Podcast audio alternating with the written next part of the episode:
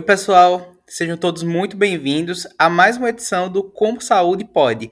Eu sou o professor Clóvis Macedo, aqui da Universidade Católica de Pernambuco, e nós somos o Com Saúde Pode. Siga a gente em todas as redes sociais, nós somos arroba Com Saúde Pode no Instagram e no TikTok, e lá vocês podem ficar sabendo quando sair um novo episódio, saber curiosidades a respeito dos nossos temas e muito mais, tá certo? Então eu vou ficando por aqui e vou deixar agora a palavra com nossas apresentadoras. Bia e Manan, é com vocês.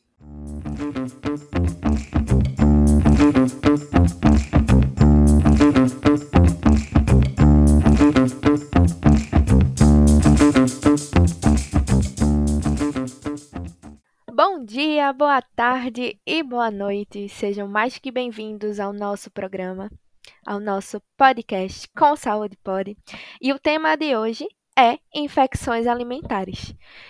Gente, quem nunca ficou feliz por ter passado num curso, num concurso, por ter passado naquela prova tão difícil, por ter sido, quem sabe ser pedido em namoro e quis, quis comemorar, quis sair para jantar, quis sair com os amigos para beliscar alguma coisa e se, sentir mal, se sentiu mal depois, começou a passar mal, né? Isso é um assunto muito importante, gente. Infelizmente, é isso que acontece quando os nossos alimentos eles não são manipulados de uma forma que deveriam, tá? O ato de comer, ele é muito complexo.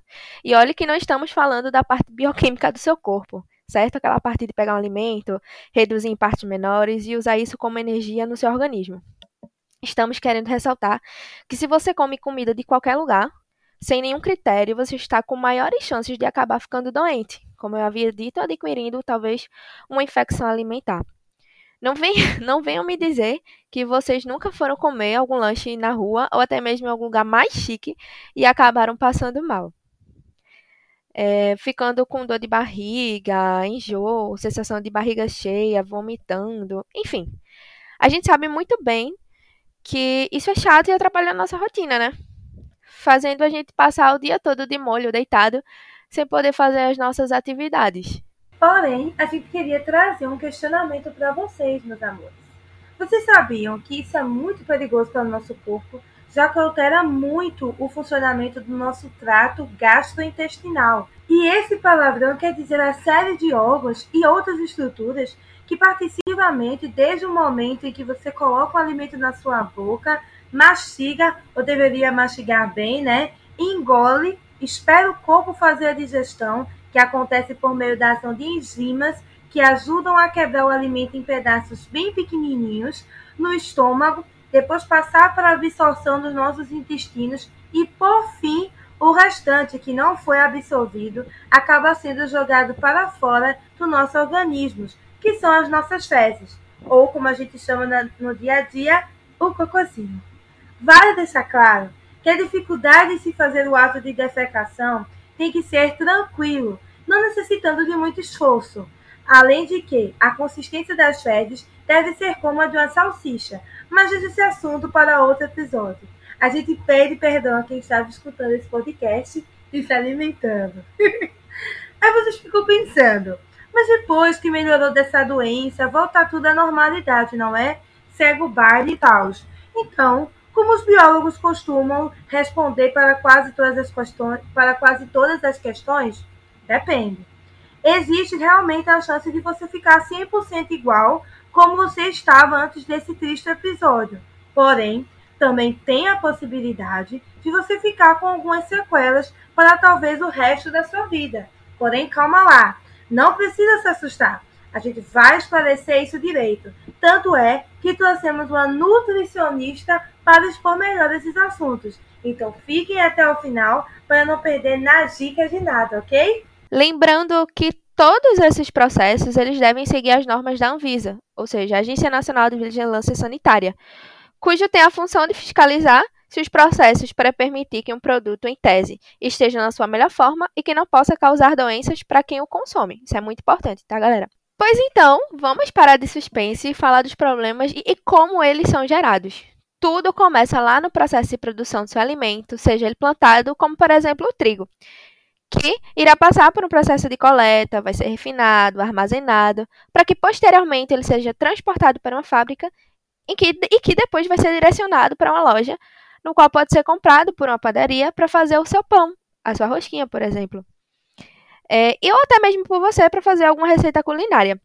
Lembrando que todos esses processos, eles devem seguir as normas da Anvisa, da Agência, Agência Nacional de Vigilância Sanitária, cujo tem a função de fiscalizar os processos para permitir que um produto, em tese, esteja na sua melhor forma e que não possa causar doenças para quem o consome. Isso é muito importante. Entretanto, quando vai ocorrer a preparação das nossas refeições diárias, podem ser feitas em restaurantes ou na nossa própria casa, o que pode acabar acontecendo e ocorrer algum tipo de contaminação. É, pensando que esse alimento chegou bem direitinho para, para o seu preparo, né, ele chegou, é, foi passado pela Visa, a Visa determinou que ele estava atestado com a qualidade, mas às vezes acontece da gente contaminar o nosso alimento em casa mesmo, sabe, gente? Então, é sempre importante que assim que você comprar por exemplo, suas frutas, suas verduras, você lave com água corrente. Se tiver disponível em sua residência hipoclorito de sódio para fazer a desinfecção dos alimentos, pode fazer também se não tiver água e sabão. Agora eu gostaria de saber, Mainan vai responder para a gente. Mainan, para a gente entender melhor, quais são os tipos de contaminação, contaminações que existem? Tu pode explicar para a gente, por favor? Existem quatro tipos. São eles a contaminação física, biológica, química e a cruzada. A gente vai explicar cada uma delas agora.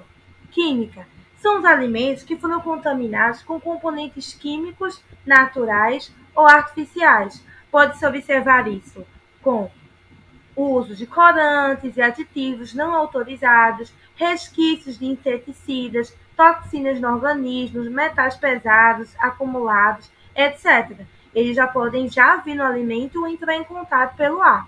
Temos a biológica, que trata-se dos alimentos que contêm microorganismos patogênicos que causam doenças ou mesmo substâncias tóxicas que eles produzem. Eles acabam chegando no alimento, no contato com animais, insetos ou contato humano. Também existe a física. Acontece quando um objeto estranho, como um anel, brinco ou mesmo uma peça da maquinaria que está produzindo o alimento entre em contato direto com os alimentos, fazendo com que a pessoa possa quebrar um dente ou mastigar, ou até mesmo se engolir, causar danos no intestino, ficar preso, etc.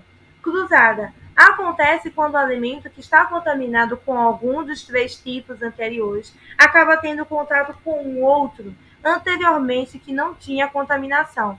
E esse contato pode acontecer, por exemplo, ao cortar a carne, não higienizar a faca e cortar as verduras. No programa de hoje, nós contaremos com a participação especial da nutricionista Gisele Peixoto, ela que tem pós-graduação em clínica esportiva e comportamental. Nada melhor que uma profissional para responder as nossas perguntas. Vamos lá, doutora Gisele, responde para mim, por favor. Como é que eu posso saber se um local segue todos os procedimentos para que os alimentos sejam servidos de forma mais seguras possíveis e que não me deixe doente? Então, não tem uma regra clara, né? Assim, um, um informativo que diga assim, ah, estamos seguindo todo o, o procedimento adequado para que os clientes não, não adoeçam. Não existe isso, né?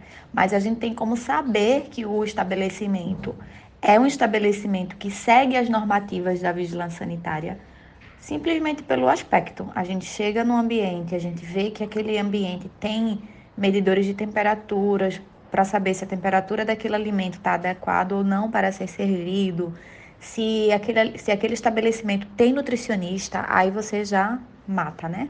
A, a charada, como dizem. Você vai saber que se tem nutricionista naquele estabelecimento, então você está cobertado 90%, né? Porque infelizmente não tem como ser 100%, porque bactérias, né, elas se, micro-organismos em si se proliferam muito rapidamente, e às vezes do, do próprio cliente.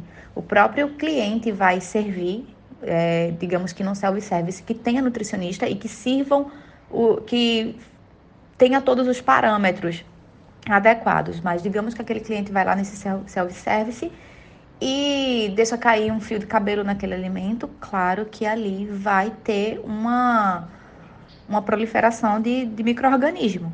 Então, assim, não é a 100% responsabilidade do estabelecimento naquele momento. É responsabilidade do, do estabelecimento servir uma refeição adequada, né? Mas quando ele está ali na rampa, quando, quando tem contato com o cliente, né? Então, o que a gente tem que fazer é ficar sempre de olho, é, fazer com que os clientes eles também entrem nas normativas, né? Só que não tem como a gente fazer isso 100%. Então, pode só ser que aconteça de um, um, esmalte de um cliente que for pegar aquele alimento, destaca e cai. Então, ali vai sim ter um crescimento bacteriano. Então, para isso, a gente precisa ter coletado todas as amostras dos alimentos que a gente foi, foi servir, né? Para que venha a ter um, um laudo. Mas, e não fugindo da pergunta, né? Então, você observa se o ambiente é um ambiente limpo, se nesse ambiente tem, tem nutricionista, se tem temperaturas adequadas, se você não vai pedir para olhar as planilhas, até pode, né? Mas aí você não, nem todo mundo tem esse entendimento de que tem planilhas de controles de temperatura, de dosagem de cloro da água, né? Então, o, o cliente ele pode sim pedir para conhecer a cozinha também, então, daí, desses pequenos detalhes, a gente vê que o ambiente é seguro. Quais são as dicas que você daria para as pessoas que estão fazendo sua alimentação em casa para evitar essas contaminações? As dicas que eu dou para que as pessoas façam uma alimentação adequada em casa sem risco de contaminação é higienizar corretamente os hortifrutis, né, que são alimentos que não vão para cocção, para cocção, né, para o cozimento, e mesmo que, que vá, eles precisam ser bem higienizados, né? Então, pega a solução de hipoclorito de sódio e coloca lá na água, deixa agir por 15 minutos. Caso não tenha essa solução, você pode pegar uma colher de sopa de água sanitária sem cheiro, tá? Água sanitária pura. Coloca em uma colher para cada um litro de água. Você mistura a solução, coloca lá os hortifrutis por 15 minutos, depois enxágua com água corrente, porque a gente não pode consumir com água sanitária, né? Porque aí já vai acontecer uma contaminação química na gente, né? E isso não é interessante. Então, aí já é o primeiro passo. Segundo passo é fazer um cozimento adequado, né? Então, para carnes principalmente, pessoas que gostam de comer carne mal passada tem que ter muito cuidado. Aquele ovo, né, meio cru ainda, tem que ter muito cuidado com a salmonela. As carnes também elas possuem bactérias. Então, tem é, o, o nosso cozimento é justamente os que vão matar essas bactérias, fazendo com que a gente não venha adoecer por causa delas, né, através da alimentação. A água também, né? A gente tem que ter muito cuidado com a água que a gente vai tomar, porque na água ela também pode estar tá, a água também pode estar contaminada. Então, se você utiliza, bebe água que venha da torneira, né? Então você também tem que ter a solução. Você pode pedir isso em postos de saúde, né?